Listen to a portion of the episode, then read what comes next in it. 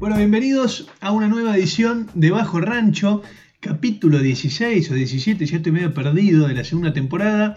Mi nombre es Matías y al lado mío, a mi izquierda de mi pantalla, tengo al pelado más sexy de toda Argentina, tengo al Peluca Lewis. ¿Cómo andas, macho? ¿Todo bien? Bien, vos, pelado divino. Bien, muy bien. Capítulo 17, te corrijo. Y gracias a la democracia, que es un sistema muy lindo, hoy llega bajo rancho algo pesado, se podría decir, si hacemos juego de palabras con el nombre. Ok, me gusta, bien pelado, bien pelado. Hoy llega una de las bandas más icónicas de la historia argentina y un caso muy particular, pero antes me gustaría presentar al... Mira, viste que la gente se refiere al Todopoderoso como el Barba, y yo estoy en la misma. Quiero presentar a nuestro Barba, al El Barba Gavix.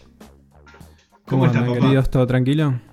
Bien, ¿vos? Muy bien, por suerte. Bien, bien, acá, en el rancho. ¿Eh? ¿Cómo estuvo la semana, Gaby? La semana cada vez vienen más difíciles, pero bueno, hay que seguir remando y acostumbrarse a la nueva movida. Igual quiero decirte algo, no sé si será la cámara o qué, pero hoy se te ve un cutis limpio, se te ve bien, Gaby. No sé si has tenido un buen día o qué. Mirá que atento, me, eh. Me estoy acostumbrando a que me caguen a palos. Y bueno, después de recibir tantas piñas ya te acostumbras a la movida, más o menos.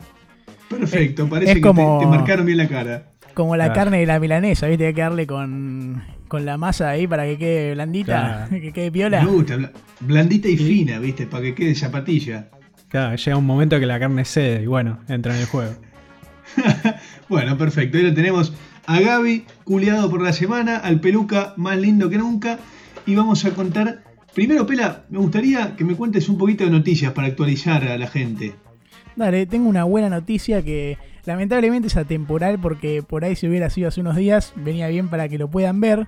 Pero bueno, el domingo 19 de abril fue un concierto histórico llamado Live Global Citizen One World Together at Home, un nombre largo, y nada, hubieron muchos artistas internacionales de renombre, te digo algunos de ellos, Lady Gaga, Elton John, Billy Joe Armstrong, John Legend y muchos más y muy grosos también. Y hay un dato que es llamativo y que está bueno y no sé si no será el récord de, gente que estuvo en un stream porque hubieron aproximadamente 21 millones de personas a lo largo de, de lo que fue la transmisión del show. Ok, o sea, es una especie de live aid moderno en casa y, perdóname, Pela, ¿quién fue? ¿Sabés quién fue el Bob Geldof de este Together at Home? ¿Quién fue? No, no lo sé. Lady Gaga. Así ah, que, bien por Lady Gaga, rock and roll, te bancamos a muerte. Bien ahí. ¿Vos qué puedes contar, Matzo? Dos malas noticias. Eh, es como que no para de golpearnos el 2020. El lunes perdimos al negro Fontova.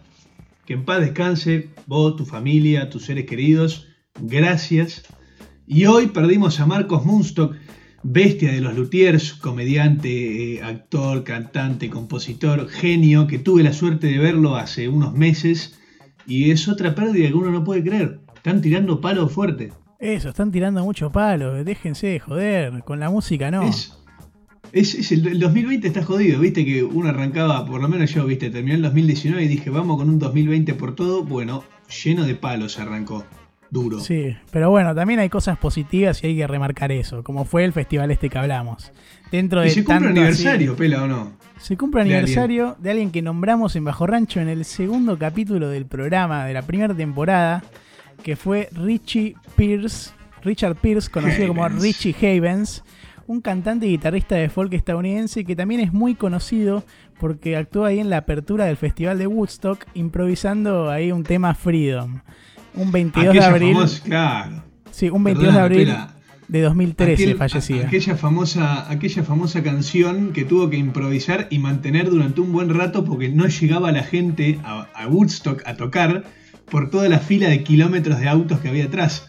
Entonces Richie se calzó, se calzó la 10 Richie y, se mandó con Freedom y pasó a la historia que tal vez no es muy conocido entre toda la, cultura popular musical, pero sin duda que fue un héroe de esa jornada tan histórica en la música. Sí, porque fue tremendo ahí los problemas que hubo en Woodstock, que bueno, quien quiera saber más puede ver el capítulo, escuchar el capítulo, Pero nada, pasaron muchas cosas que hicieron que un lugar chiquito esté desbordado de gente y no sea tan fácil acceder y por eso ni los músicos llegaban. Y bueno, ahí se lució Richie Heavens dando ahí cátedra un poquito. ¿No tenemos ninguna versión nueva de Supón o Che Vos, Pela, dando vuelta? Creo que nos hicieron caso y por el momento se están guardando. Así que no, que yo sepa, no hay nada nuevo, por suerte. Imagínate. Eh, escúchame, escúchame, Pela. Siempre soy yo el que hace los ruidos de la máquina del tiempo, pero me gustaría ver tu versión de los hechos. ¿Qué te digo si viajamos al pasado? ¿Cómo hace la máquina? Me gusta. ¿Querés una máquina más moderna, una más vieja, oxidada? Quiero tu máquina, bebé. Bueno, a ver, la prendo. Llegamos. Hoy. Perfecto. ¿A dónde viajamos, Peluca? Viajamos a los 80 a nuestra querida Argentina. Gracias a la votación del pueblo. A los 80 a Argentina y una década que musicalmente traía muchas innovaciones a un país que, a causa de la dictadura militar, se había reprimido mucho en un rock de resistencia. Claro, porque, bueno, para quienes no saben o no tienen las fechas en mente, la dictadura militar en nuestro país se llevó a cabo del 76 al 83. O sea que los primeros años de la década del 80 fueron ahí parte de esta etapa oscura de, nuestro país, nuestra historia. Eh, Escúchame, Pela, perdóname que te interrumpa. Acá están diciendo en los comentarios, así en vivo, que le falta WD-40 a esa máquina del tiempo. Puede ser. A mí me gustó igual, ¿eh? no sé qué están diciendo. Yo no curto con esa gente. Pero parece que está medio oxidado, Pelín. Puede ser, puede ser que le faltó WD-40, pero bueno, para eso te tenemos a vos que la próxima vas a hacer una máquina como la Ferrari. Déjame también, o sea, si bien entramos a los 80 argentinas y ahí transcurre la historia que vamos a contar, me gustaría, como tantas veces, volver a los años 70 en Inglaterra, ¿sí? Pero hablar no del rock and roll, de Led Zeppelin y de toda esa movida, sino hablar de los inicios del punk. Claro, vamos a ir a los 70 para meternos musicalmente en lo que sería el post-punk o la nueva ola. Hay una especie de movida y también del lado musical de anarquía, un poquito de violencia, fuerza, pero también de expresar de forma cruda y con tintes así de protesta para poder captar la atención de la gente. ¿Sabés qué pasa? Tenemos los 60, que habíamos hablado del blues, de cómo el blues llevó al nacimiento del rock and roll, eh, empezó el rock progresivo, el rock psicodélico, y de, repente en Gran Bretaña nace un, grupo de gente que se había cansado un poquito del establishment, se había cansado un poquito del sistema, y se estaba dando cuenta que no era por ahí y que el palo justamente era ir en contra del sistema. Entonces nace esta nueva música dura, fuerte, palera, de choque con todo lo que se venía escuchando, nace el punk y esta movida de los lompas rotos, me visto como se me canta el culo, no me importa nada, no transo con las grandes empresas capitalistas, no transo con nadie, básicamente. Exacto. Eso se, se había gestado antes, o sea, nosotros si volvemos a los 80 en Argentina, bueno, es el anterior, pero es importante porque uno de los personajes, y un gran personaje, trae un poco de esa data para acá. Pero si volvemos ahí a los principios de los 80 en Argentina, bueno, hablamos del final de la dictadura, al ser los últimos años, ya como que había un nivel de rechazo más público en el sentido de que la gente se estaba animando a salir y expresarse a pesar de los esfuerzos del Estado por callarla, porque todavía no había libertad así total. En Eso, o sea, la, dictadura estaba tirando manotazos de ahogado para buscar algo que legitime su poder, básicamente, y ya pasados varios años de oscuridad, de desapariciones y de torturas, ya la gente estaba menos callada y la música empezaba a revolucionar ciertas cosas, por así decirlo. Eh, tenemos la aparición y bueno, después disolución de Serú Girán y este rock eh, más sinfónico, pero todavía sin romper los moldes de lo que era eh, la rama principal de la música en Argentina. Teníamos rock and roll, eso estaba también estaba ligado también Mati a que al no terminar la dictadura todavía quedaban o sea, la gente en ese momento estaba muy tensa y en el 82 iba a venir la guerra de Malvinas, que era más parte de esto de seguir atrasándonos, donde perdemos la soberanía ahí del archipiélago ante Inglaterra. Y bueno, después ahí empezaría la vuelta a la democracia en el 83 con Alfonsín y ahí sí podríamos hablar de que empiecen a cambiar las cosas que no era solo en la música, sino que en la sociedad en general y permitir que la música evolucione y haya más libertad de expresión en ese Eh, eh, sentido. Claro, sí, yo creo que todo lo que sucedió a fines de los 60 y los 70 en Inglaterra, ponele, y en parte en Estados Unidos, estaba llegando una década más tarde a Argentina con toda esta liberación estética, musical y artística que había sido reprimida por los militares. Claro. Eh, vos bien trajiste el tema este de los 70, como hablamos antes, porque una persona fue la que trajo esta movida para acá. Esta persona de la que hablamos fue un pionero en nuestro país en ese aspecto. Y también, o sea, con un poquito de influencia tana, un poquito ahí de lo aprendido en Inglaterra, su personalidad única y disruptiva y otros ingredientes autóctonos, porque también está hay cosas de acá, de Argentina nuestra, pero no por eso menos importantes empezó a pisar fuerte y realmente muy fuerte y a hacer algo bien pesado, haciéndole honor a su nombre. ¿Qué, qué estaba gestándose, Matzo? Se estaba gestando una de las historias más extravagantes y mágicas del rock y de la música argentina. Se estaba gestando Sumo. Pero Pela, Sí, mejor no hablar de ciertas cosas, ¿no? pero no. Vamos a con una canción. Va.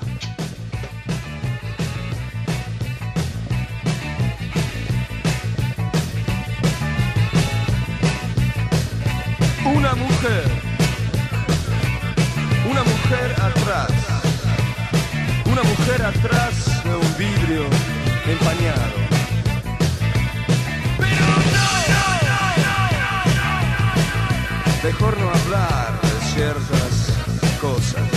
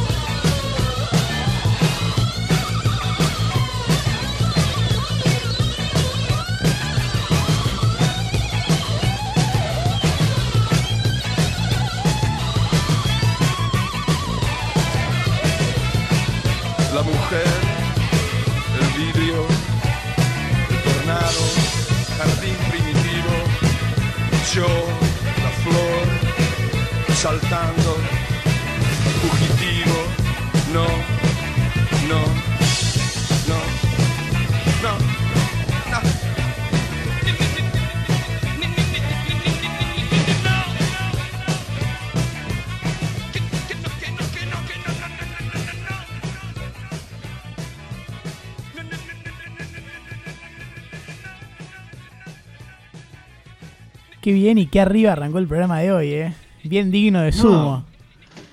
Bien, bien único, como es la música de Sumo. Creo que no casi que no la encontrarás en ningún otro lado del mundo. Poderosa, eh, ¿cómo te lo puedo decir? Profunda, porque tiene esa cosa, a mí siempre me dio la misma sensación. Como que escuchás Sumo y es profundo, y no te digo profundo eh, líricamente, de las letras, que aún así en su simpleza hay profundidad, te Sí. digo en la música, en cómo suena, suena como si hubiese un eco, como si hubiese Sí, un súper espacio original. que se, que se rellena, no sé cómo explicarlo. Cómo usaban los recursos y todo ahí, hacían música muy original. Pero Eh. para llegar a Sumo y contar bien su historia, Matzo, yo creo que creemos primero que hay que tomar el tema de raíz y dedicarle este bloque a Luca Prodan. ¿Qué te parece? Me parece fantástico porque no hay Sumo sin Luca Prodan. Claro, y el largo camino que lo llevó a hacer esta banda. Luca George Prodan nació un 17 de mayo del año 1953 en Roma, en Italia. Un tano. A ver, vamos, sí, vamos a darle un pantallazo rápido para quien acaba de entrar. Estamos hablando de Sumo, vamos a contar la historia de Luca Prodan. Y vamos a contar, como, como dijimos antes, una historia muy extraña. Y es la historia de un italiano que vivió los 70 en Londres, un pelado duro que estuvo en Cana dos veces y que después de muchísimos quilombos se radicó a la Argentina para hacer sumo. Entonces tenemos la historia de alguien que mamó otras culturas toda su vida. Un tipo que vivió en Italia, en Escocia, en Londres, un, un cosmopolita, por así decirlo.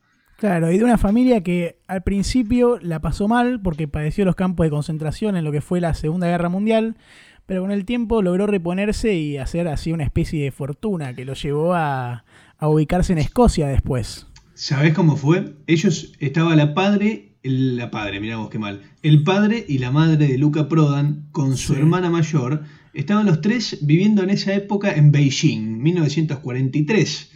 Y en esa época Italia se declara aliado, o sea, como que se rinde Italia misma y dice yo ya no estoy más en la pelea. Y eso automáticamente hace que los japoneses, que en ese momento tenían dominio de Beijing, agarren a toda la población italiana y la metan en campos de concentración. Ahí cae la madre, el padre y la hermana de Luca Prodan por un año estuvieron ahí. O dos años sí. Bueno, salieron de esa, se pusieron bien económicamente, empezaron a hacer plata y se muda a Escocia a un lugar llamado Moray, al nordeste del país, a uno de los colegios más prestigiosos del continente, que se llamaba Gordonstown. El mismo Claro, lugar donde se educa el príncipe Carlos. Eso, mira, la familia de Luca era así. La madre era una mujer muy fuerte que había pasado muchas cosas, pero ante el carácter y la actitud del padre, que el padre era una persona, que esto lo cuentan en, en la película de Luca, era una persona que hacía las, le salían las cosas muy bien, pero era muy estricto y no se lo podía cuestionar. Eso, era incuestionable. Luca era una persona que admiraba desde chico a su padre porque justamente tenía esta cosa de que hacía las cosas bien, si tenía que arreglar algo lo arreglaba, saltaba en trampolines tres vueltas en el aire y caía al agua, esto lo cuenta el hermano de Luca, Andrea. Y Luca lo copiaba, ¿no? ¿Qué pasa? Luca era el único que lo cuestionaba. Claro, era Y desafiante. acá empezaban los problemas. A los 11 años lo mandan a Luca a esta escuela que dijiste vos de Escocia, una de las escuelas más elitistas de toda Europa, por lejos. Sí. O del- y del Y mundo Luca- se podría llegar a decir de- también. del mundo, del mundo. Y Luca, no queriendo ir ahí, ¿sí? Se va a los 11 años.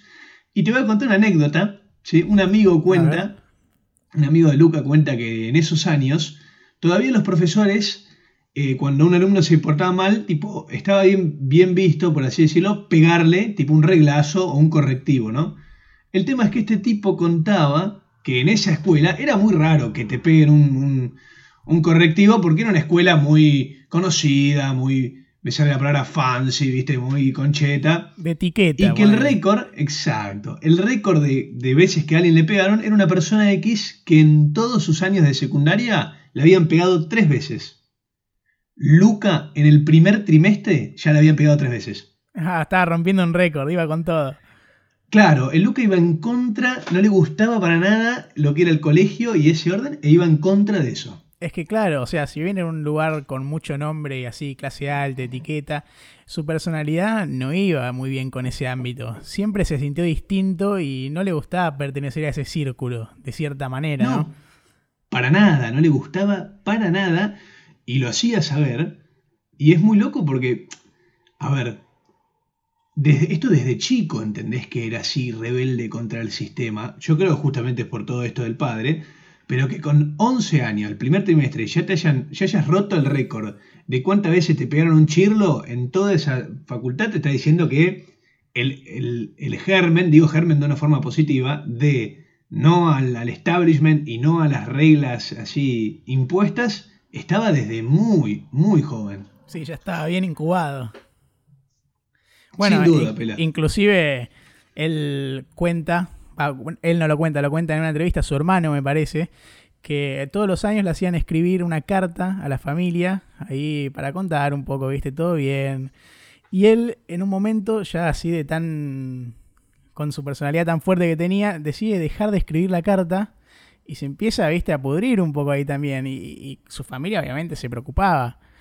Y bueno, a los 17 años, él toma una decisión muy importante, que es en su último año de colegio, es abandonar esa institución por decisión de él y escaparse. Escaparse a viajar por. Europa. Sí. Luca estaba, Luca, Luca estaba con mucho rencor con su padre porque lo había mandado ahí. Eh, cuenta la hermana que cuando recibían todas estas cartas, en todas las cartas durante los primeros cuatro años de Luca ahí, todas las cartas terminaban con un dibujo de la bota de Italia y Luca poniendo Viva Italia. El- o sea, claramente estaba muy triste ahí. No estaba siendo feliz. Y que siempre en ¿Qué la carta, de cierta manera, les intentaba dar a saber de que quería que lo saquen de ahí. En todas las cartas Claro, que se mandó. quería ir, se quería ir. O sea, pensar, un pibe italiano lo mandaron solo con eh, todos amigos escoceses, ingleses, que, a ver, es otra onda, no quiero prejuzgar eh, nacionalidades, ¿no? Pero el inglés es más frío que el italiano. Sí, más ¿Entendés? también El en italiano- ese círculo. El italiano es más latino en el sentido del contacto humano, por así decirlo, y se fue a la escuela más concheta de, de Escocia, nada que ver. Cuestión se escapa a los 17. No solo se escapa, sino que no le avisa a nadie, y el padre y la madre ponen a la Interpol a buscarlo, Sí, una locura. y eso. Luca, Luca no dio ni una señal y desapareció. Sí, Ahora lo eh, loco, decís, digo, No, no, yo quería dar una frase que dijo él, porque está bueno, que él dice, me escapé cuando me di cuenta de que me estaba preparando para ser un pequeño sirviente de la sociedad. Dejé una pista falsa como si me hubiera ido a Noruega en un pesquero, pero en realidad, después de viajar por Europa, esto es, lo agrego yo, y ahora sí vuelvo a la cita, pero en realidad volví a Roma. Mis padres tenían detectives buscándome en Noruega y yo estaba a tres cuadras de su casa. Exacto, Tremendo. un loco lindo, en- engañó hasta el Interpol, el tipo, y se fue. Y empieza esta época de gira. Ahí, para, a todo esto, ¿sabes cómo lo encuentran? ¿Cómo lo encuentran? Se ve que de alguna forma la madre se entera que él estaba en Italia, ¿sí? que él estaba en Roma, y salió a buscarlo, salió a buscarlo todos los días con el auto. Y dice que un día, a tres cuadras de su casa, estaba con el auto, cabeza levantada, viendo si lo veía Luca, a ver si encontraba a alguien, y ve que hay un tumulto con un policía, que hay una especie de quilombo, y ve que había una persona en una moto y un acompañante. Y el acompañante no tenía casco. ¿Quién era? Luca.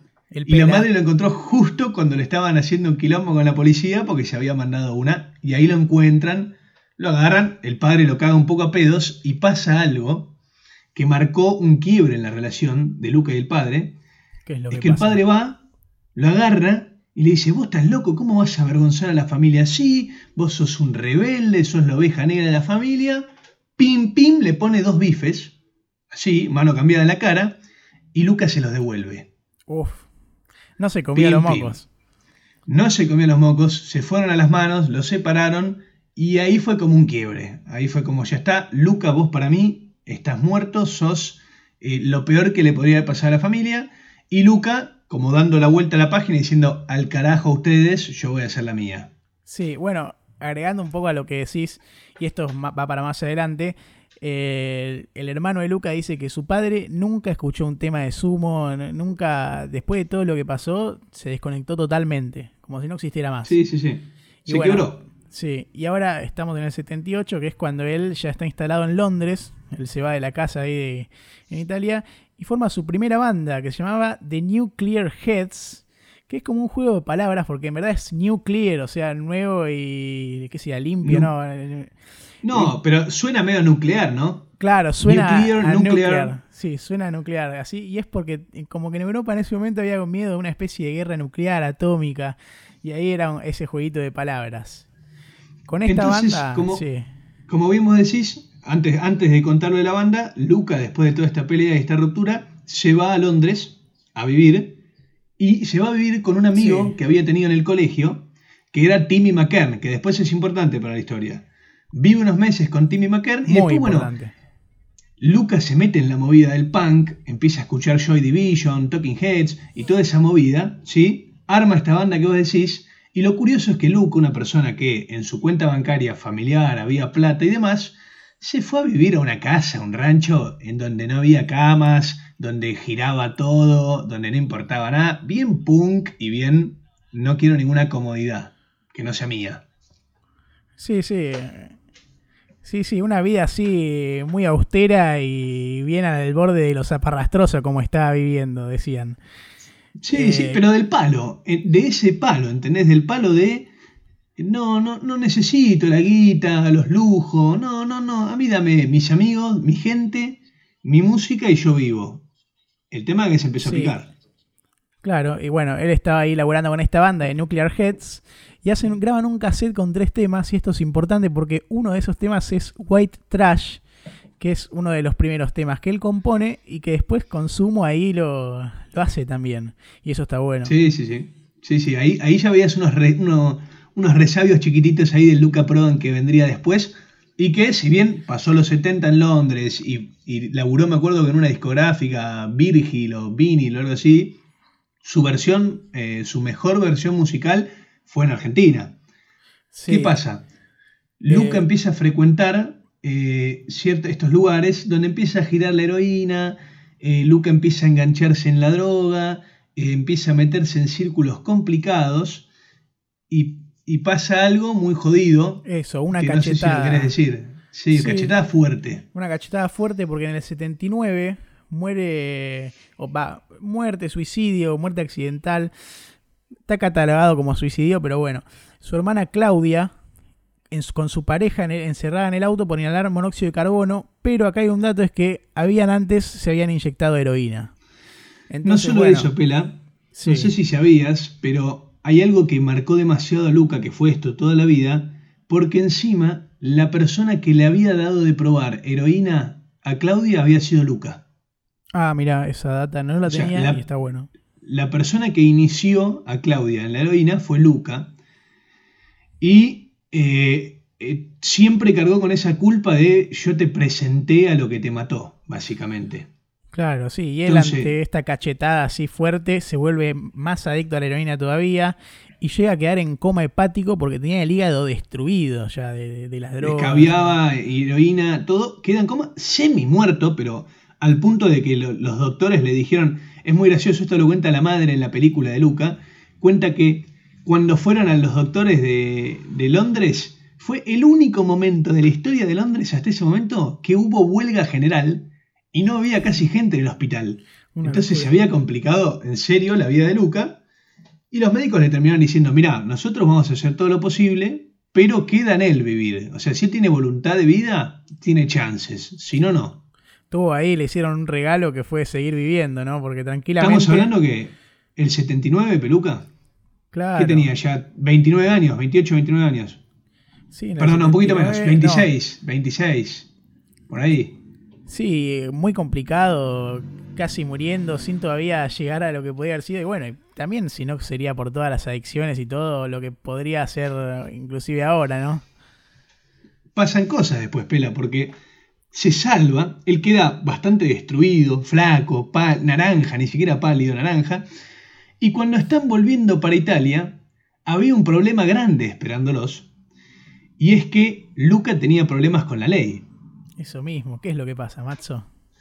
Luca tenía dos causas abiertas. La primera porque lo habían encontrado con hachís una vez en la calle, ¿sí? Sí, que Y la segunda porque se había... Exacto. Eh, la segunda porque se había escapado del servicio militar de Italia. No solo que se había escapado, sino que se había escapado con la ropa puesta. El loquito se escapó con la ropa puesta y supuestamente era una de las máximas ofensas que le podías hacer a Italia en ese momento. Es que Y si estaba en la lista negra. si hay algo que le pasaba a Luca Prodan es que no le cabía una. No, no le cabía una. Y él vuelve a Italia, semi muerto después de todo el coma, sabiendo que iba a llegar y lo iba a agarrar la- los carabinieris, porque estaba en la lista negra, él no podía viajar, él se había fugado de, de- de Italia. Vuelve y, lógicamente, bancana. Ahora, vos decís, bueno, che, pero que en cana por hachís y por, por esto, me imagino que debe haber alguna fianza, algo que puedas pagar para Claro, salir. ¿qué tan grave puede ser? Entre las dos causas, Luca pasó un año y medio en cana, casi, Una locura. ¿Por qué? Porque se rehusó a recibir ningún tipo de dinero del padre, ni para abogados, ni para nada. Y algo que podría haber salido tal vez en uno o dos meses, se comió casi un año y medio por sus ideales y por decir, fuck you, no pienso aceptar tu plata porque te odio, y se la comió. Ahora es tremendo lo que todo lo que le pasó en su vida a Luca Prodan antes de llegar a tener 30 años siquiera. No, no, Es increíble. barbaridad. Ahora uno piensa que tal vez, viste, en la cárcel, va, uno piensa, no, es una realidad, la pasás como el orto, pero Luca cuenta que para él la cárcel en esa época fue muy parecido a lo que fue su secundario, solo que en la cárcel tenía una guitarra y tenía más tiempo para componer. Ah, bueno. Entonces cuenta Luca que Le encontró la de vuelta de mejores- tuerca. Exacto, que varias de sus mejores composiciones la hizo preso Luca, dice, porque tenía todo el tiempo del mundo para tocar la viola. Y ahora saliendo de la cárcel llega el momento de un cambio grosso, ¿o no? Sí, pero antes, antes de ese cambio grosso, hay una razón que lo lleva a ese cambio grosso. Nosotros estábamos hablando en la cárcel, él había pasado todo lo que fue el periodo de abstinencia de la heroína dentro de la cárcel, o sea, en ese sentido le habrá pasado como el culo, básicamente. Y cuando sale de la cárcel, la familia se había mudado a un, no me sale ahora el nombre de la provincia, un lugar de Italia, ¿sí? Donde conoce un par de amigos y vuelve a caer en la droga. Primero empieza con ácido, con marihuana, después empieza a escabiar de vuelta y después vuelve a caer en la heroína, vuelve a estar mal y se da cuenta que no tenía escapatoria, que, que era un adicto. Y ahí es cuando le llega una carta, ¿o no? Una carta importante. Ex- que justamente es Exactamente. su amigo del que hablamos, con el que compartió colegio, Timmy McKern, que le dice, venite a Argentina, ahí te limpias, venite, te vas a limpiar, vamos a ayudar a que estés bien, a que te recuperes y, y que puedas seguir tu vida haciendo un cambio de aires. Pero no, es más, hay una, hay una vuelta ahí, pela. Timmy McKern le manda una postal de las fotos de las sierras de Córdoba. Timmy era un escocés que había conocido a una mujer argentina y se había ido a Córdoba a vivir, ¿sí? Y había formado ahí la familia. Y le manda a Luca esta foto diciendo, mirá, estoy acá, está re lindo, qué sé yo. Y Luca es el que le manda a Timmy, le dice, che, quiero ir para allá porque acá me estoy perdiendo, acá no tengo salida. Claro, necesito recuperar. Y, y Timmy le dice, bueno, sí, obvio, si me, a ver, eh, cuenta en, en la película, dice, si alguien te, te pide ayuda así, no podés decir que no, ¿entendés? No, claro. Le dijo, sí, venite, y ahí empieza el periplo de Sumo en la Argentina, o sea, fíjate cómo empieza Sumo en la Argentina, porque un pelado que pasó por todas, antisistema, rebelde y auténtico, no podía más con su adicción y vino a Argentina a limpiar su mente. Sí, y en simultáneo, mientras empezaba ahí como a meterle un poquito a la música desde Argentina, ayudaba con las tareas de campo, compraba ganado, compraba vacas. eh, y bueno, y en esos hay- tiempos hay- ahí veía que le, da, que le dedicaba a la música. Hay fotos con los caballos en el campo, un, un Luca, otro Luca, ¿entendés? Acá, perdóname, pregunta a alguien cómo se llama la película. Busquen en YouTube, es de muy fácil acceso. Luca, la película, la pueden ver, una hora y media, testimonios de madre, padre, amigos, eh, Sí, muy buena el propio Ducho, que era quien le vendía la heroína, o sea, peliculón, un genio, no me sale ahora el nombre del periodista que lo hizo, pero es para aplaudirlo. Eh, volviendo al tema, sí, pela. vuelve al campo, invierte en las vacas, empieza a vivir con Timmy, empieza, cuenta Timmy que en los primeros meses eh, Luca estaba muy débil, estaba muy mal, sobrellevando la abstinencia, estaba sufriendo y de a poquito se fue recomponiendo y Sí. empezando a tocar, a componer. Eso, y hay un viaje a Hurlingham que es muy importante, porque es donde Timmy le presenta a Germán da Funkio, que era su cuñado, y a Alejandro Sokol, que era un amigo de Germán y a la vez vecino. Y esto... Eso, Lu... Decí, decí vos. No, iba a decir que estos son ahí de, de los primeros integrantes de, de lo que sería Sumo. Exactamente, cuando estaban allá en Córdoba y Timmy empezó a ver que, que Luca estaba dedicándose a la música, Luca le había pegado un llamado a una amiga que tenía, a Stephanie, una amiga que había conocido porque compartía departamento con su novia allá en Londres, una punquera, baterista punquera, y Luca le había llamado, le había dicho, che, ¿por qué no te venís? Que estoy haciendo algo. Y al ver todo esto, Timmy dice, mira, si queremos triunfar, esto es en Buenos Aires. Acá en la Sierra de Córdoba no vamos a llegar a ningún lado. Claro. Y se van para Buenos Aires, como bien vos decís. Eso. Y bueno, Luca decide viajar a Londres para poder vender su departamento y con eso comprar instrumentos y buscar a esta Stephanie Nuttall, que sería la baterista, la primera baterista de, de la banda. Exactamente. Viaja Stephanie, viene de Londres y arranca lo que fue la primera formación de sumo, que era Luca Prodan cantando y con la guitarra criolla, Da Funkio con la viola principal, eh, Sokol que estaba en el bajo, que encima lo gracioso es que Sokol no sabía tocar el bajo, no sabía tocar nada en ese momento, Alejandro Sokol, eh, y Stephanie en batería. Y arrancan ellos cuatro. Claro, y habría una reunión de alguien que estaba ubicado en, con- en Mina Clavero, ahí en Córdoba también, que era Curtet, que era quien sería el guitarrista ahí que, que faltaba para formar esta Exacto, o sea, primer, la guitarra rítmica. sí, la primera composición de la banda. Cuestión nada, que empiezan, empiezan a laburar juntos, empiezan a cuadrar las cosas, pero estamos hablando del 81. ¿Qué pasa? En el 82 estalla la guerra de Malvinas y la madre de Stephanie empieza a paranoiquear, ¿sí? Con ella estando en Argentina, que le iban a matar, que qué sé yo, que ella confiesa que estaba bien, pero que le iban a matar. Eh, y se vuelve, ojo, porque a todo esto se habían justo- tocado ellos. Sí, sí, ya habían tocado en el bar Caroline del Palomar. Y eh, igualmente, qué locura, ¿no? Que justo ella era inglesa, ¿viste? Estaba todo el tema ahí. a Sí, flor no, de no, piel, muy loco. entonces, loco. Hay, Y- hay un recital en específico, Pela, que, que es este. ¿Cómo era? La luna, el sol, me sale, no me sale bien. Sí, pero no quiero que hablemos de eso todavía, porque quiero que lo dejemos con un temita para que ahí vayan ablandando un poco y metiéndose más en sumo. Y vamos a dejarlos Dale, con Rec Test. Un tema Un que tema para que- mí.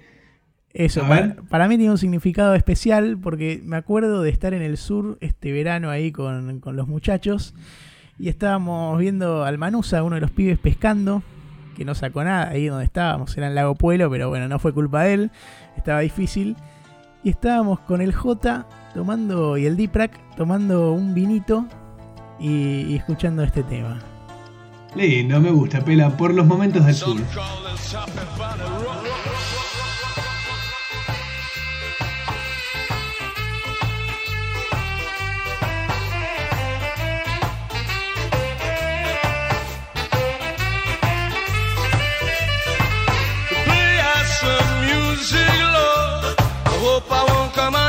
Some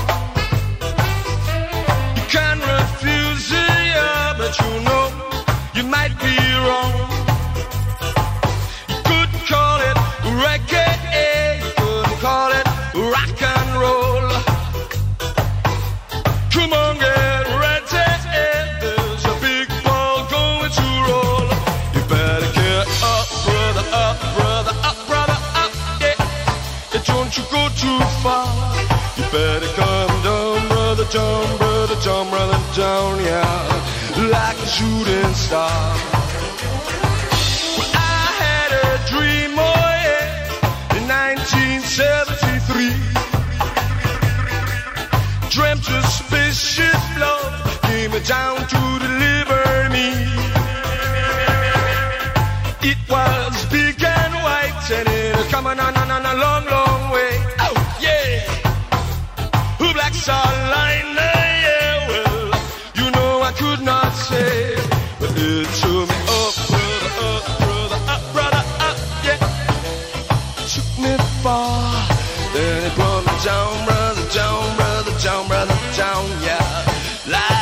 shooting star.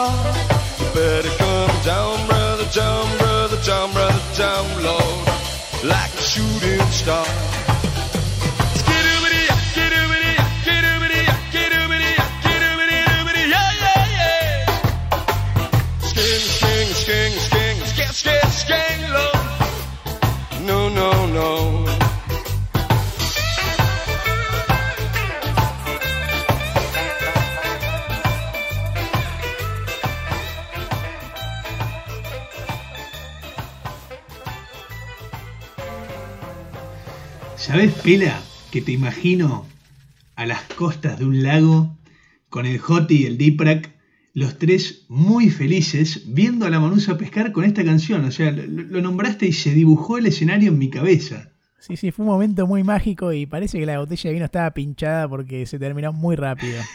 No sé si habrá sido la influencia de. Luca ahí, pero. Y puede ser, justamente puede ser la influencia de Luca.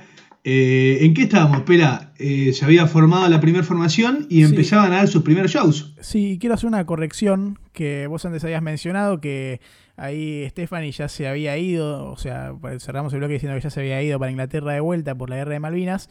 Sí, Todavía pero no, porque queda un show muy importante, bueno, y un par de ahí también de showcitos que, de los que formó parte. Ellos arrancan, su primer show es con familia, en la casa de Hurlingham de Timmy McKern, con 15 invitados familiares, dan su primer show, ¿sí? Eh, gracioso, familiar, lindo, y los lleva después al Palomar. Esto. Sí. Después van al que- Caroline Bar en Palomar. que cuenta, cuenta Dafun que en una entrevista que se cae de risa que el lugar entraban 10 personas, dice, era mínimo. Y de repente, gracias al representante, que no me acuerdo el nombre, no sé si vos lo tenés por ahí, Pela. Eh, El representante era Timmy.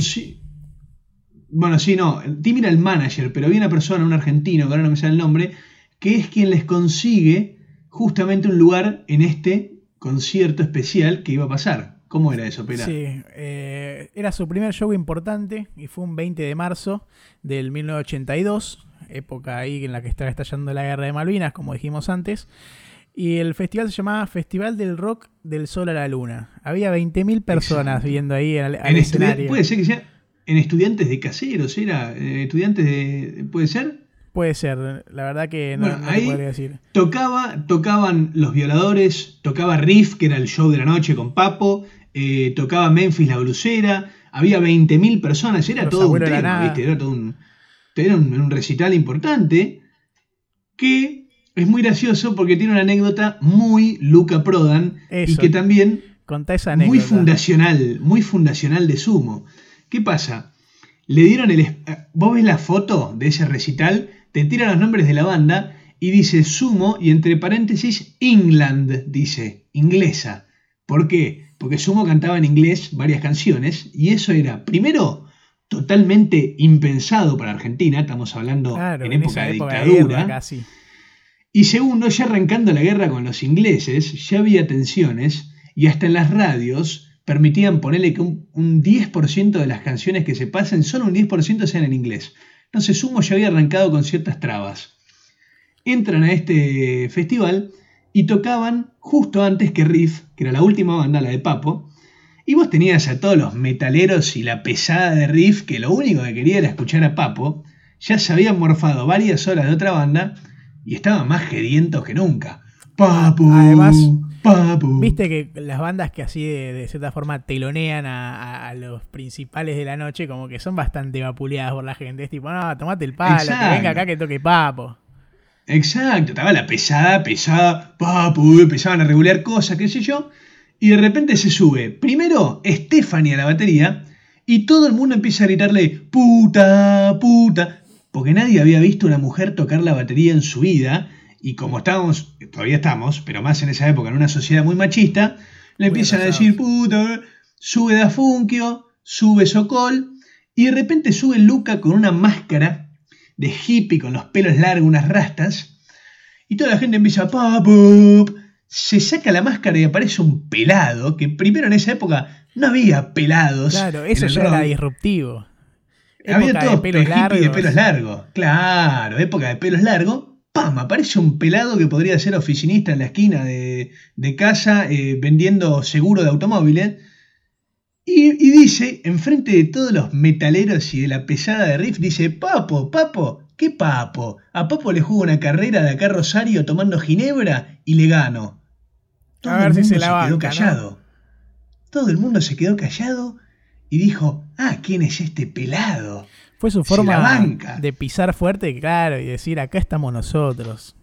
Un, perdón, eh, un pelado italiano que cantaba en inglés y vino a Argentina a telonear a Papo, decía eso. O sea, el nivel de me chupa un huevo, ¿quiénes son? Yo vengo a hacer lo mío. Claro. Ahí ya ganó el respeto de la gente y se fueron aplaudidos en Sumo, porque bueno, Sumo tenía un poder y una música que, como dijimos antes, no existía todavía acá. Y además, El reggae todavía no había llegado, el punk no había llegado. cuando tocaban en vivo, ellos hacían un muy buen show. Dicen que la gente dice que la rompían toda, que transmitían una bocha, que, que sabían hacer, eh, trabajar así frente a un público en un escenario. Sapeaban, eh, eran muy auténticos arriba del escenario. Estaban, era medio oscuro Sumo, porque vamos a aclarar eso. No es un reggae que vos lo escuchás y es todo amor y paz. Tiene esa cuota de oscuridad y esa cosa de punk y de descontrol que es raro. Entonces la gente se pegó un viaje tremendo, escuchó cosas que no había escuchado nunca en su vida, con un pelado italiano que cantaba en inglés. Fue como una, una combinación de cosas que hicieron que esa noche sea única, pero más que nada la actitud de Luca de decir, Papo, ¿quién es Papo? Que venga. Claro. Y Increíble. ahora sí, en abril de ese mismo año del 82, ya con la guerra bien en puerta, que ya ahí ya no hay vuelta atrás. Y arrancó. La sí, banda sufre una baja muy importante, que es esta Stephanie Nutal, que habíamos dicho antes. Bueno, se va de la banda, se vuelve a Inglaterra, por ahí estos problemas que la familia no quería que esté en Argentina, con, con todo el conflicto así en la puerta. Y la reemplaza Sokol en la batería, el bajista que habíamos dicho. Ahí empieza a hacer malabares y se manda la batería. Y suman a Diego Arnedo al bajo. Exacto, exacto. Lo meten Arnedo, que después termina siendo una bestia asesina. Y Sokol, que en un principio no sabía tocar bajo y se puso a tocar el bajo, tampoco sabía tocar la batería. Y dos días antes se puso a ensayar y a aprender un poquito y salió así. Pimba, arrancó a los bifes y yo creo que el máximo mérito de Sokol es mandarse igual, que también es muy a lo, a lo sumo, muy Sí, a lo sí. Luca, es al carajo, me mando, pero tenés que hacerlo. Ponele, a mí me decís, Matzo, en dos días estás tocando la batería que nunca tocaste en tu vida eh, con gente, y yo te digo, no, pará, dame un, uno o dos meses para aprender las bases. Claro. Sí.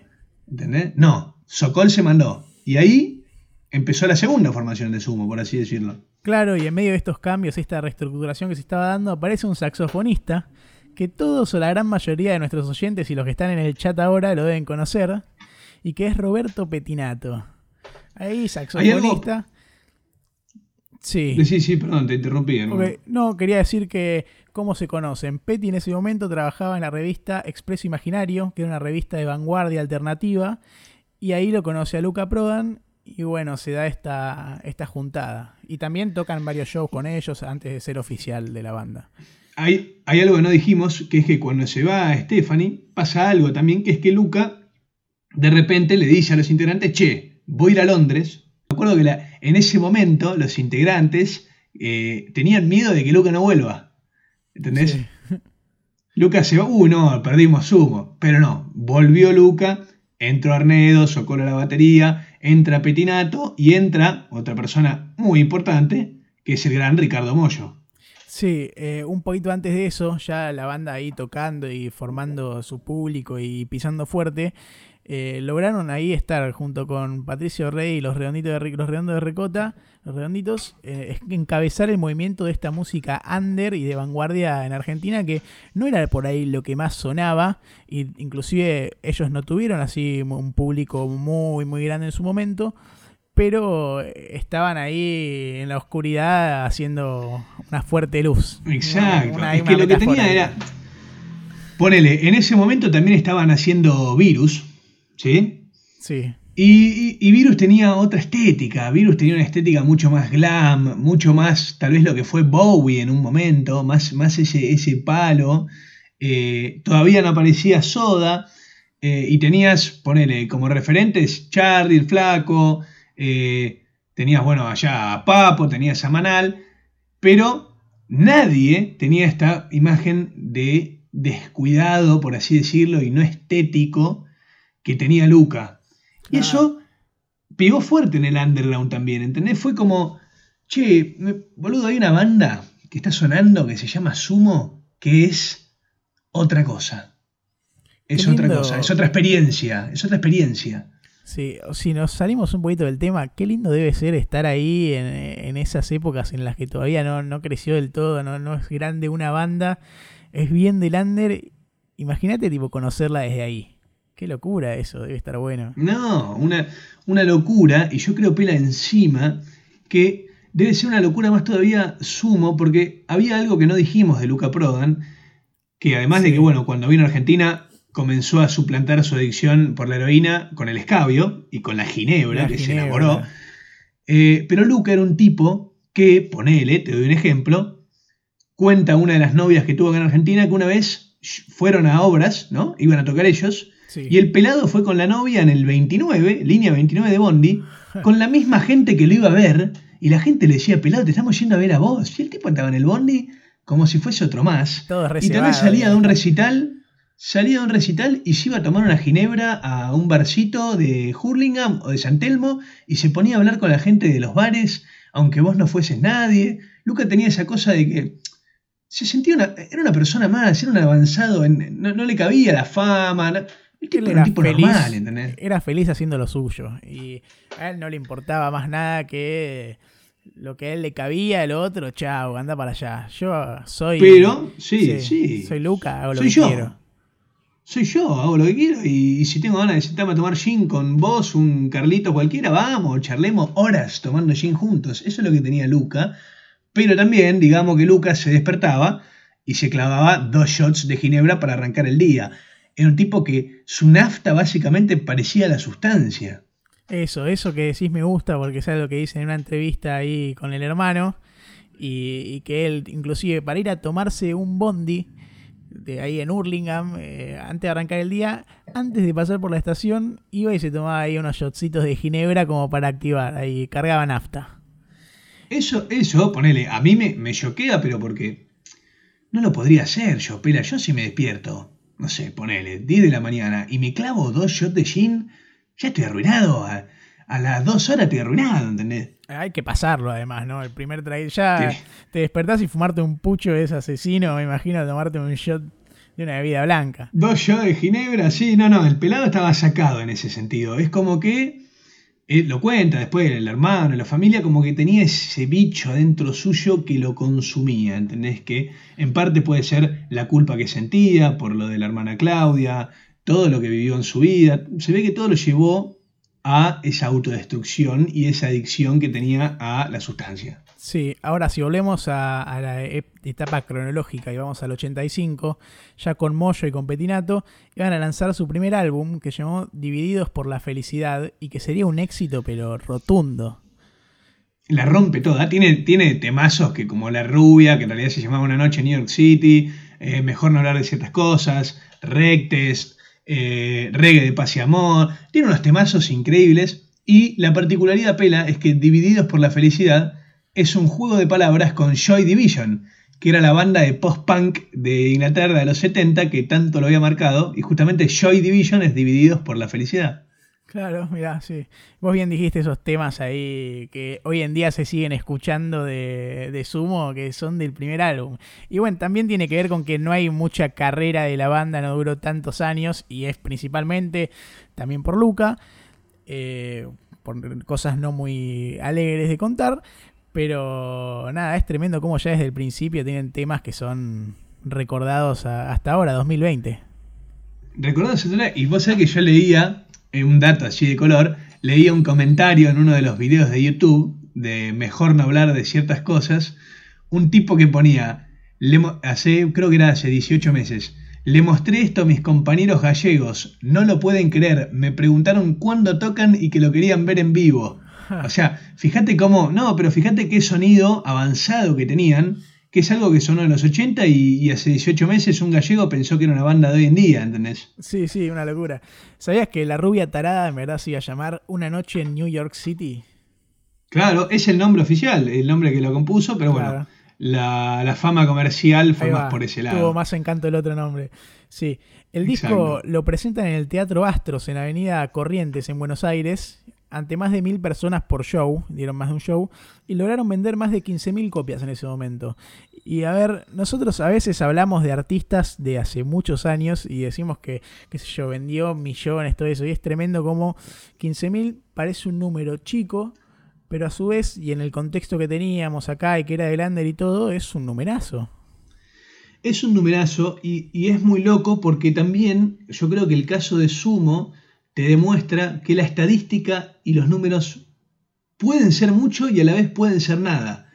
Porque hoy en día a cualquier músico que le preguntes eh, sobre Sumo y sobre su influencia, te va a decir que Sumo fue algo único y fue eh, algo que revolucionó la música argentina y no Sí. deja de ser una banda que, que no, no fue una banda que rompió ventas, que llenó muchísimos estadios, que no, no, no. Del under, ¿entendés? Y eso es como para que nada, abramos los ojos ante cualquier ámbito de la vida en el cual se desarrollen, que los números no son todo. Claro, no, es verdad, no siempre los números son todo y lo que hoy por ahí no suena tanto, el día de mañana puede llegar a ser una bomba. Iba a pasar un año más y estamos entrando en el 86, e iban a grabar el álbum Llegando los Monos, con temas como Los Viejos Vinagres, Next Week, Heroína y Que me pisen, entre otros, ahí un poquito de los más conocidos. Eh, lo iban a presentar un 9 de agosto en el Estadio Obras y filman un el show ese de- del el recital, lo filman para hacer un cortometraje llamado Sumo en Obras. Pela, además, en estos años en los cuales sacan este discazo que están mencionando, se empieza a acrecentar cada vez más el fuerte consumo de Luca con el alcohol. Sí, no podía dejar la ginebra y le estaba pegando duro ahí a un cuerpo que ya estaba deteriorado de todas las drogas y todo, y, y le seguía sumando más alcohol y, y bueno, también otros vicios. Era una persona que, por la historia que contamos, claramente tenía esta, esta devoción hacia la sustancia, ¿no? Que, que tal vez lo, lo elevaban un poco o lo sacaban eh, en cierto punto de la realidad. Claro, por ahí era su forma de, de seguir adelante en el día a día con todas las cosas que le pasaban en la cabeza. Andás a ver, también es un personaje muy difícil de descifrar. Pero bueno, Había- todavía...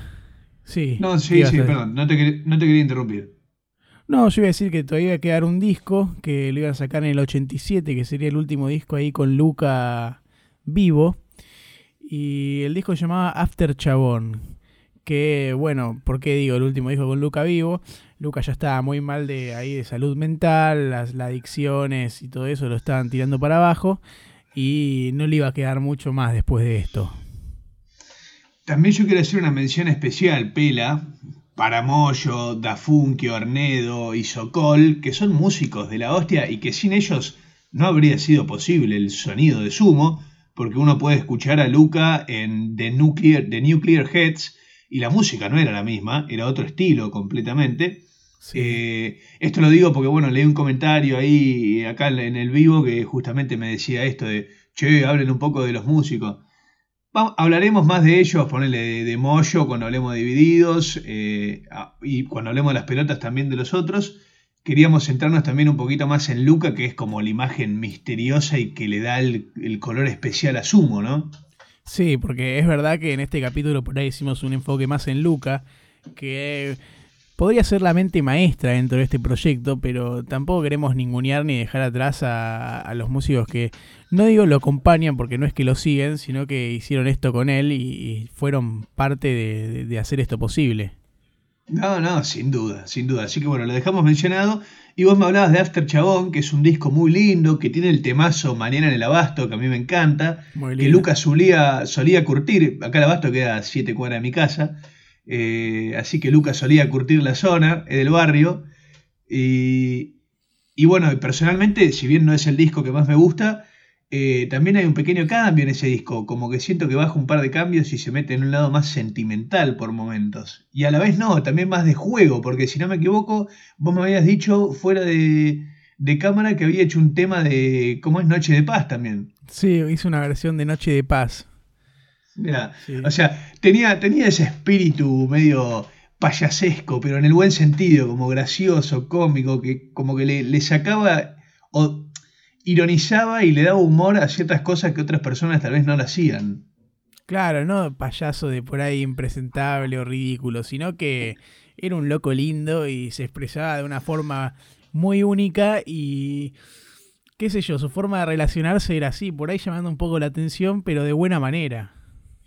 No, sin duda. Y escúchame, Pela, antes de llegar al, al final de, de lo que es Luca y Sumo, ¿te Sí. parece si los dejamos rodeados de viejos vinagres?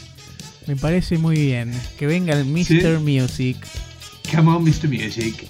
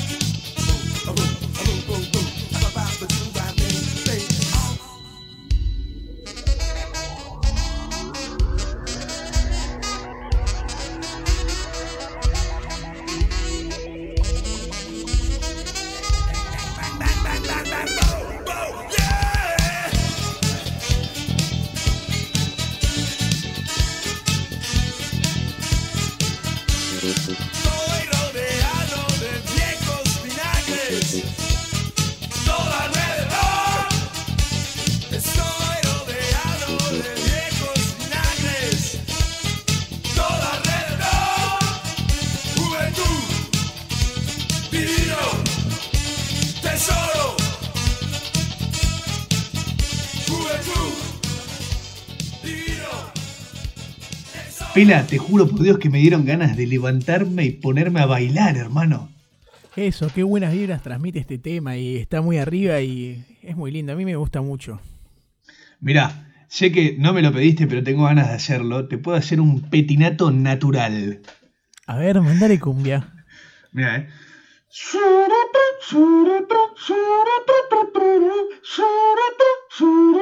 Es increíble, peluca. Ey, te sale muy bien y te quiero decir que extrañaba tu, tu forma de ser ahí el instrumento humano. Y a falta de tocar algún instrumento, te digo, toco el cuerpo, no me queda otra. Bien, No sonó muy bien, pero hago sonidos con el cuerpo. Perfecto. Eh, volvemos a lo importante, Pela. ¿Qué estaba pasando? After Chabón, Dale. último disco. Sí, disco que presentan en el Estadio Obras también como el anterior. Y ahora sí va a dar lo que sería la última actuación en vivo del grupo con Luca. Era un 20 de diciembre de 1987 en la cancha del Club Atlético Los Andes, donde también tocaron Los Violadores. Y bueno, nada, sería ahí como una despedida porque dos días después, el 22 de diciembre, lo encontrarían muerto sin vida a Luca Prodan en su departamento ahí en, en San Telmo, en la calle Alcina 451 que había sufrido un paro cardíaco producto de una hemorragia interna, ahí por una especie de cirrosis hepática, tenía el hígado a la miseria, y también una especie de sobredosis, dicen. Mira, tengo un par de cosas para mencionar sobre este, estos acontecimientos. El primero es un, un detalle, y es que en aquel concierto del 20 de diciembre, ¿no? Del 87, Sí. eh, la última canción que cantan es Fuck You, y antes de cantarla, al parecer Moyo lo escucha a Luca decir, ahí va la última, canta Fuck You, y a los dos días aparece muerto. Es como que Luca ya sabía lo que se venía, sabía que estaban las últimas. Eh, todos los amigos lo veían pálido, muchos en entrevistas años después eh, se arrepienten de no, eh, no haberse dado cuenta, pero bueno, las cosas pasan por algo, ¿no? O sea, no es para arrepentirse, pero bueno, sí el hecho de que el mismo Luca y, y ya se veía desde afuera estaba bastante deteriorado. Y respecto a la muerte, eh, si bien no quiero meterme en las polémicas y en, en toda esta pavada que se hace alrededor de la muerte de alguien, eh, hay testimonios que dicen que de, de- de amigos de él, de una de las exnovias, es que él se había pinchado heroína esa misma noche que murió. Eh, pero la, verdad es que es, es indiferente si fue por cirrosis o si fue por heroína. El tema es que fueron las adicciones lo que mataron a Luca. Eso mismo, sí. Ya tenía la vida de regalo cuando hablamos al principio del capítulo que casi muere cuando estaba en Inglaterra, producto ahí también de un problema en el riñón por las drogas justamente. Y bueno, él, si bien in- con el tiempo intentó un poquito rehabilitarse, agarró otras adicciones como el alcohol, la ginebra y bueno, alguna que otra droga, seguramente se ve que, que siguió frecuentando. Y fueron ahí, fue un cóctel que con el tiempo terminó siendo una bomba contra su salud. Y es que una persona que se despertaba y se clavaba dos shots de ginebra para arrancar el día, y si seguís ese ritmo, hermano, no vas a, a- a tener buena salud. Eso te lo, te lo Claro. podemos asegurar. No, no hay cuerpo que lo aguante ahí a, a ese ritmo tan duro. Después hay algo muy anecdótico y muy tal vez eh, curioso, y es que la madre de Luca, Sí. años después, le agradeció a Timmy McKern, el amigo que lo trajo a las sierras de Córdoba, por justamente darle esos años extra de vida, porque como vimos dijiste, para la familia y para todos, Lucas iba a morir en Londres en el 79 y sobrevivió, Claro. nadie sabe cómo. Y le agradece justamente por estos años donde Luca justamente por lo menos pudo desarrollar su lado musical mejor que en cualquier otro lado y que en cualquier otro momento de su vida. Y hacer historia, ¿no? Porque por ahí, si moría en aquel momento en Inglaterra, no hubiera sido conocido por nadie más que su círculo íntimo, por ahí la gente que, que lo conocía el momento. Y hoy Luca Prodan es una figura internacional reconocida. Claro. ¿Y dónde estaría el reggae en Argentina? ¿Y dónde estaría el, el- el post-punk, ¿no? Si no fuese por Luca acá. Claro, sí, sí, sí. ¿Cuánto- y mucha cuánto- o inspiración sea, a artistas. Claro, es- eh, eh, obviamente es jugar y uno nunca sabe, ¿no? Pero, viste, eh, las cosas pasan por algo y estaba medio predestinado que Luca iba a terminar en Argentina e iba a arrancar, ser el pionero de la movida del reggae y del post-punk. Y lo que, me, lo que a mí me sorprende es del reggae en especial, porque vos lo escuchás en The Nuclear Heads y hay ciertas cosas que escuchás y podés escucharlas en sumo también, ciertas semejanzas, pero no reggae. Es como Bueno, que cae acá y se da cuenta que por lo menos acá el reggae no había llegado y él, bueno, a los 70 en Londres cuando hablamos de Bob Marley dijimos que, eh, no me acuerdo si fue a fines de los 70, eh, que Bob había ido para Gran Bretaña y había llevado toda la movida Rastafari, la movida del reggae para allá, y me imagino que Luca mamó de eso. Sí, no, y también en, en Hurlingham, que estaba la, la Herling Reggae Band, que, eh, bueno, de, con integrantes de lo que fue Sumo, también ahí hubo influencia de, de este género. Eso no lo Eh, contamos, ¿no, Pela? No hablamos mucho de la, de la Herling Reggae Band, que bueno, o sea, es un antecesor, digamos, a este proyecto. Ahí integrantes de, de la Herling eh, son, son integrantes de, de Sumo más adelante. Sí, armó. Había dos banditas. Es como que, viste que está Sumo, que escuchás un poquito de reggae y un poquito de punk. Bueno, estaba la Hurling Reggae Band, que eran varios de los integrantes de Sumo que tocaban reggae, y estaba Sumito, que era la movida punk, ponele, y que eran varios de los mismos y otros más. Y después, bueno, unieron los dos grupos e hicieron Sumo e hicieron esta mezcla de reggae y punk. Claro, esta mezcla divina. Sí, sí. Bueno, eh, ahora vamos a ir a lo que fue un recital, un festival de despedida a, a Luca después de su muerte en el 88, en el festival Chateau Rock en Córdoba, donde Moyo y Petinato se fueron alternando el micrófono para rendirle homenaje e intentar emularlo, aunque eso es algo muy difícil, por no decir imposible, ¿no? Y, nada, fue una especie ahí de, de celebración de Luca. Gracias y bueno, hasta siempre, ¿no? Sí, después en el 2007 hubo otra en el Quilmes Rock, se volvieron a unir con Petinato también y hubo una, cantaron un par de temas eh, de sumo y sabés que el otro día leí a Pela algo que, bueno, conoce- varios conocemos a Petinato y es una persona eh, especial, extravagante y polémica, por decirlo de alguna forma. Y, Sí. y no me acuerdo, contaba una anécdota en la cual decía que por, supuestamente por culpa de él, Sumo no siguió, porque Mirá. los, los integrantes de Sumo decían que Andrea, el hermano de Luca, podía cantar por Luca, porque Andrea canta, pero que Petinato en una entrevista dijo que, Luca, que Sumo estaba acabado sin Luca y ahí se terminó. Y, y bueno, supuestamente él mismo se adjudica el fin de Sumo, pero bueno, viste cómo es Petinato. Eh, que igual lo bancamos porque ese saxo lisérgico que toca es increíble y nos Sí, hace mover las saxo. cinturas. Pero, pero bueno, estas experiencias y esta personalidad muy, muy extravagante que tiene, es la palabra que me sale. Eh, y Bueno, también viste pega- que todos los componentes de, de Sumo, por más de que, como dijimos antes, este capítulo fue más por el lado de Luca, son todas grandes influencias en el mundo de la música y, y personas que, que sí, que son así auténticas y muy influyentes, todas. O sea, es icónico el, el- el traje, sobre todo naranja, que usaba Petinato tocando con Sumo y esa barba zaparrastrosa que le salía de abajo. Es como que Sumo además tenía eso. Su- Subían a tocar en vivo y te hacían pegar un viaje con cómo se vestían, las cosas que cantaban, zapaban en vivo. Había un descontrol que, que no, o sea, no existía, ¿entendés? No existía ese nivel de, de- de locura a la hora de ir a escuchar una banda. Es verdad. Y bueno, por eso salieron bien del under, con ahí hicieron sus propios cimientos y, y fueron escalando para arriba. No, Eh, increíble, increíble. Después de, después de lo que fue, bueno, este festival de despedida y, y, lo- y los últimos años de la banda, sacaron otros discos.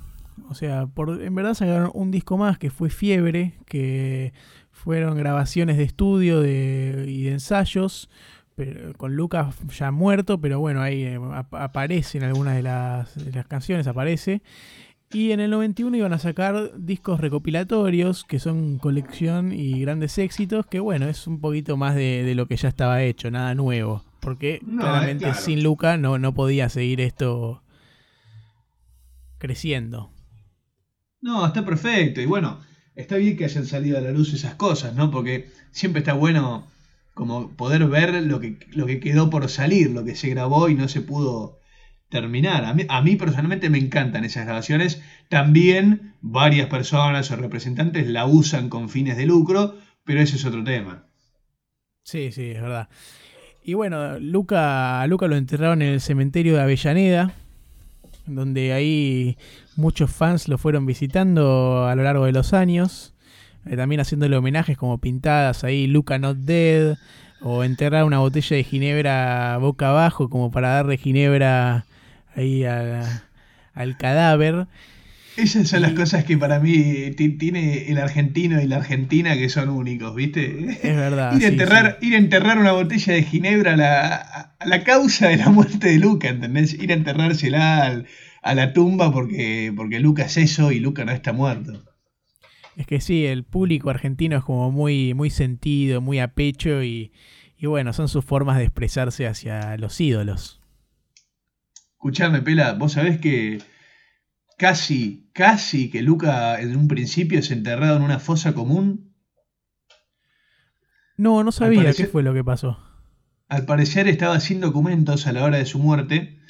Y, y por alguna razón, en esas épocas, estamos hablando de 87, 87. eh, había una gran, gran demanda de espacios en los cementerios y no había lugar para Luca y al ser indocumentado eh, le iban a tirar a una fosa común, pero bueno, gracias al abogado de la banda parece que hubo un montón de, de peleas y disputas y bueno, terminó ahí en el cementerio de Avellaneda. Ahora, Luca es un tipo que no necesita documento. No, para nada, para nada. Luca lo conoces bueno. en los bares, a Luca lo conoce eh, el carnicero de la esquina que se fue a tomar una ginebra en Hurlingham Claro. y charló con Luca dos horas. Sí, sí, por eso. Fue medio careta que lo quiera mandar a una fosa común. Sí, Pero no. bueno, te- qué sé yo. ¿Qué le vamos Pila, a hacer? te quiero hacer, te quiero hacer una pregunta. Sí, an- para, antes de que me hagas esta pregunta, quiero Sí. cerrar una cosa cortita. Y es que en el 95 se lanza un álbum que se llama Fuck You, que no es de Sumo, que es un disco doble en homenaje a Sumo, en donde participan Los Pericos, Los Auténticos Decadentes, Pedro Aznar, Diego Torres y, bueno, Ataque 77, entre otras bandas para rendir homenaje a Sumo. Y, ¿Sabes Que de Perdón, sumo- ¿te puedo interrumpir? sí, interrumpí. ¿Sabes qué me da gracia? Siento que tipo, si Luca hubiese estado vivo, hubiese insultado y bardeado a, a esto que me estás contando. Porque que tenía sí, esa eh. cosa de que, de que odiaba a todos, ¿viste? O Claro, sea, odiaba a todos los músicos él. Pero bueno, qué, qué irónico, ¿no?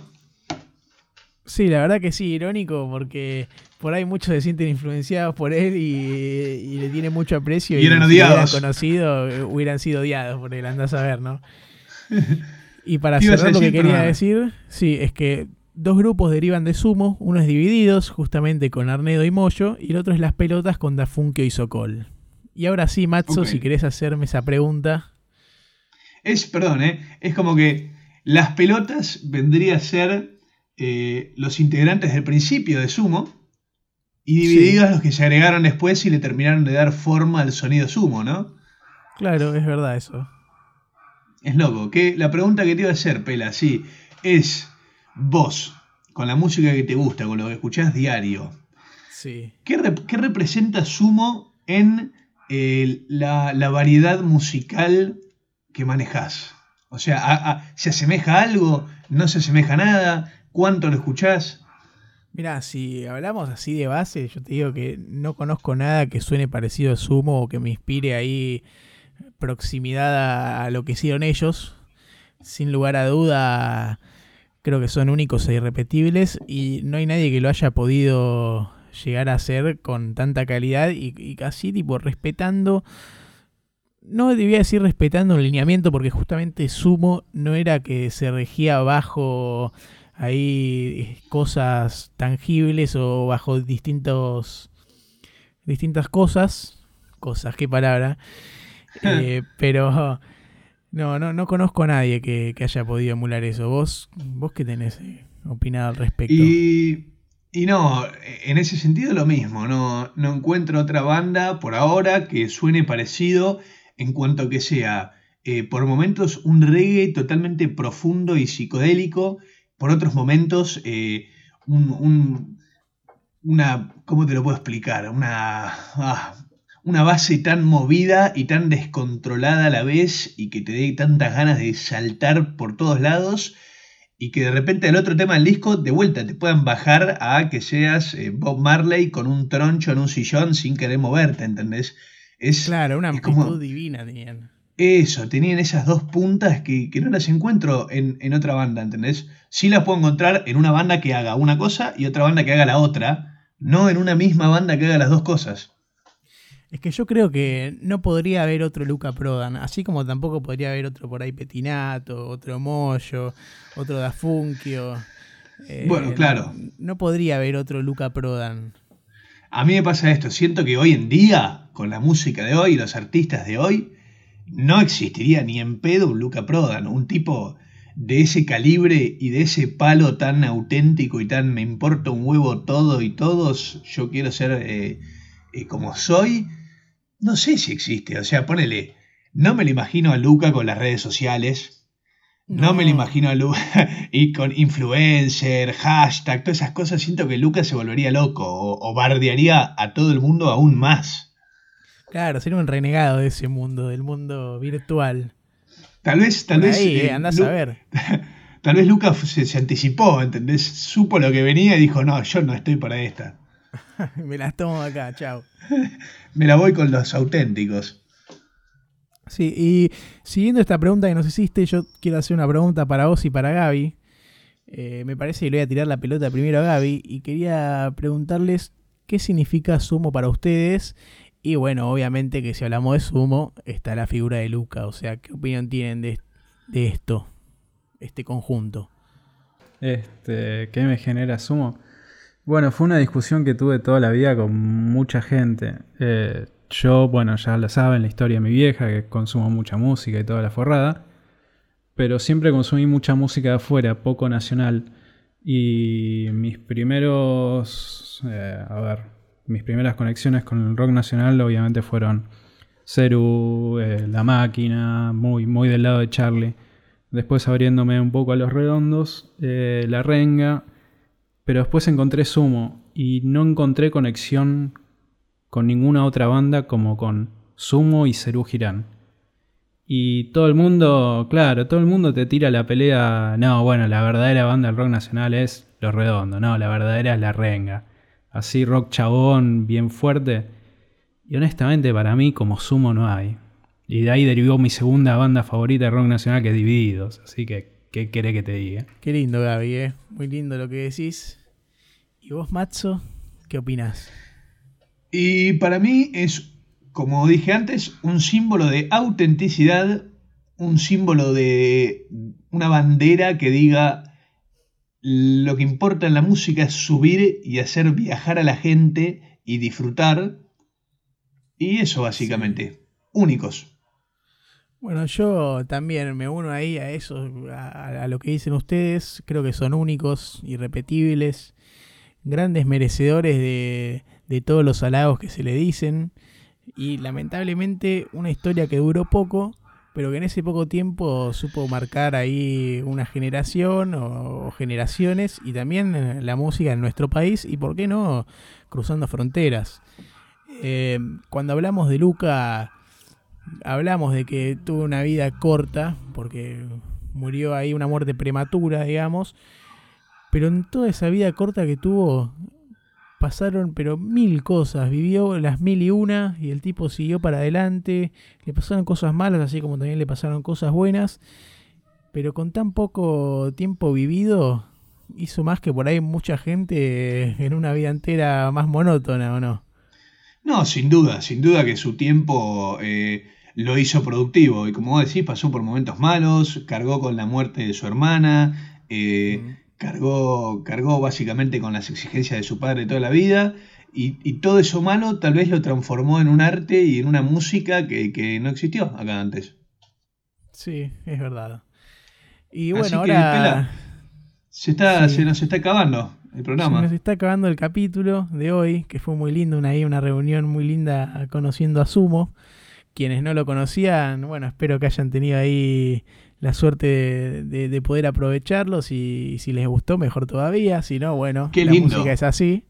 Qué lindo. Qué lindo no conocer a Sumo y conocerlo y, y- y escuchar por primera vez todas esas canciones. Es verdad.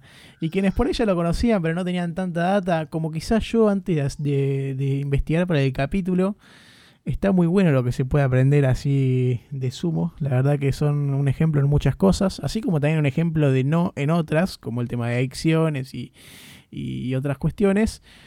Pero bueno, eh, llega al final del capítulo y vamos a preguntarle al señor Matzo cuáles son las redes de Bajo Rancho. Exactamente, las redes, las cuales siempre nos olvidamos, son arroba bajo Hernancho tanto en Twitter como en Instagram y arroba en las rocas con T al final para nuestros productores queridos tanto en Instagram como solo en Instagram. Eh, y otra cosa, Pela, fuck Sí. you Mark Zuckerberg. Fuck you, Mark Zuckerberg. La verdad que sí, el reptiliano no merece piedad y tiene que ser insultado hasta el fin de los tiempos. Fuck you, Mark. Fuck you Mark. Y otra cosa también, habíamos hablado de Luca, la película, ¿sí? Y había Sí. gente que me... que hay muchas películas de Luca, ¿sí? La que nosotros nombramos se llama Luca, ¿sí? Y es del, y es del periodista Rodrigo Espina. Es increíble, está en YouTube, ponen Luca la película y la pueden ver y van a tener una cantidad de información increíble. Sí, muy lindo. Quería antes de despedirnos contar una anécdota que me contó mi viejo, que ahí los fue a ver a, a Sumo más a los principios cuando tocaban en Einstein. ¡Oh! Y, y me cuenta que Petinato parece que llegaba tarde a, a- a las presentaciones, a los shows que daban ahí en Einstein. Y Mirá. una vez llega tarde, mi viejo estaba ahí viéndolo y Luca le pega una patada en el orto. No, no sé si, o sea, bueno, no sé con tanta violencia, ¿no? Él me dijo eso, pero por ahí fue más tranquilo o por ahí fue zarpado. No creo que haya sido zarpado porque eran integrantes de una misma banda, se conocían todo. Pero bueno, ahí una anécdota Un correctivo. ahí. Un correctivo, sí, sí. ¿Qué haces, Nada boludo? Pimba, patada en el culo, vamos a tocar. Claro, es que parece que el show había arrancado hace rato, además. Y bueno, me gusta, me gusta. Y bueno, justo hablábamos de la personalidad extravagante y polémica de, de Petinato, ahí tenés. Igual, llega tarde, llega cualquiera alguna vez, ¿no? A mí me ha pasado. Claro, sí, la- parece que no era, no era solo una vez, pero Está bien. Era algo más común. Claro. Y ahora sí, nos vamos a despedir. Me voy a despedir yo primero. Matzo, muchas gracias. Muy contento estoy de seguir haciendo estos capítulos a pesar de la cuarentena, que, le hayamos encontrado la vuelta. Gracias a vos, Gaby, también. Gracias a ustedes, chicos. Y le quiero mandar un saludo a todos. De vuelta quiero seguir en esta línea de saludarlos a los que se quedan hasta el final. Muchas gracias por bancar este proyecto, por escuchar el capítulo y si lo disfrutaron para nosotros ya es un golazo eso. Y nos vemos la semana que viene con más data musical y data de la buena. Se viene un capítulo muy interesante, así que yo me despido, así ya me voy preparando. Les mando un abrazo grande a todos y gracias. Bueno, Pela, qué linda y dulce que es tu voz. Te juro por Dios que podría cerrar todos los capítulos de mi vida. Eh, yo, bueno, también despedirme, agradecerles por escucharnos, por bancarnos en el vivo hasta el final, por escucharnos en Spotify, por vernos en YouTube. Eh, puro agradecimiento lo nuestro. Ojalá disfruten lo que les damos. Sepan que el capítulo que viene se viene de un personaje divino también, con una música hermosa. Y quédense en casa, traten de sacarle jugo a esto, aunque a veces no sea fácil, y disfruten el día a día y la música.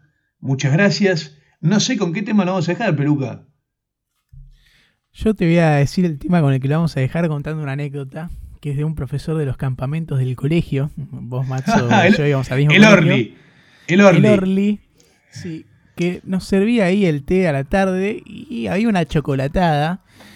Y mientras nos iba sirviendo, decía Nesquik. Ah.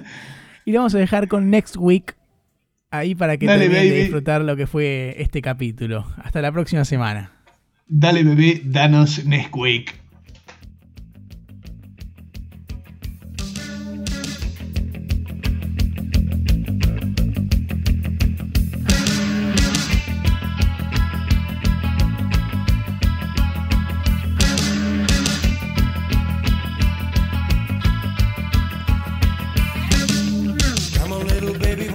me next week. I wanna love you next week. Come on, lady, show me next week. I wanna show you next week. I said, come on, baby, no.